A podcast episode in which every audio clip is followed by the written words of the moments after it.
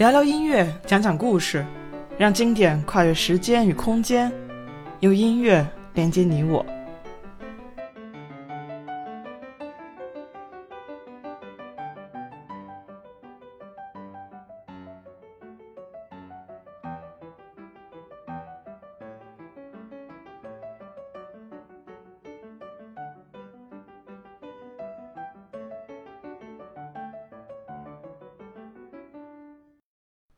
大家好，我是王一农，欢迎收听一农音乐电台。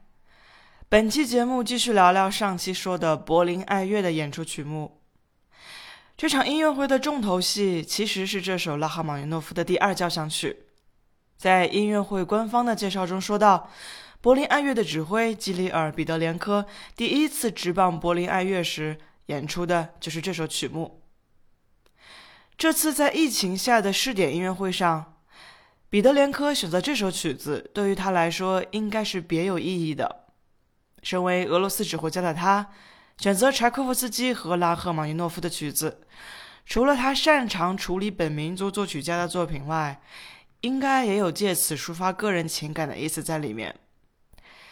与《罗密欧与朱丽叶》幻想序曲的乐曲基调相同，拉赫玛尼诺夫的这首交响曲同样是悲壮凄美的。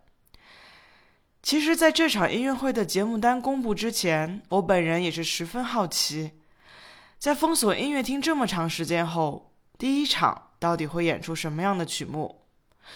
我的猜测是昂扬欢乐的乐曲，但没想到却是以悲壮缓慢为开场的两首乐曲。不过转念一想，似乎又很合情合理。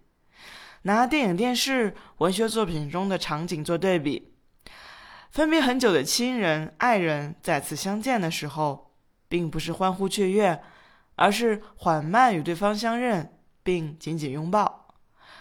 观众和演奏家们在分别了一年之后，再次坐在音乐厅里的时候，用这样悲壮的旋律开场，似乎也更能抒发彼此的感受。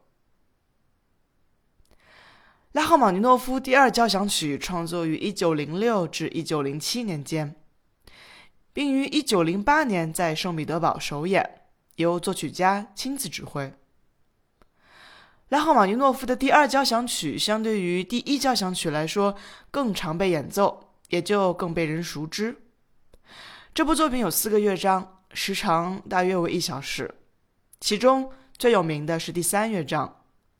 悠扬的旋律很具有作曲家的创作风格。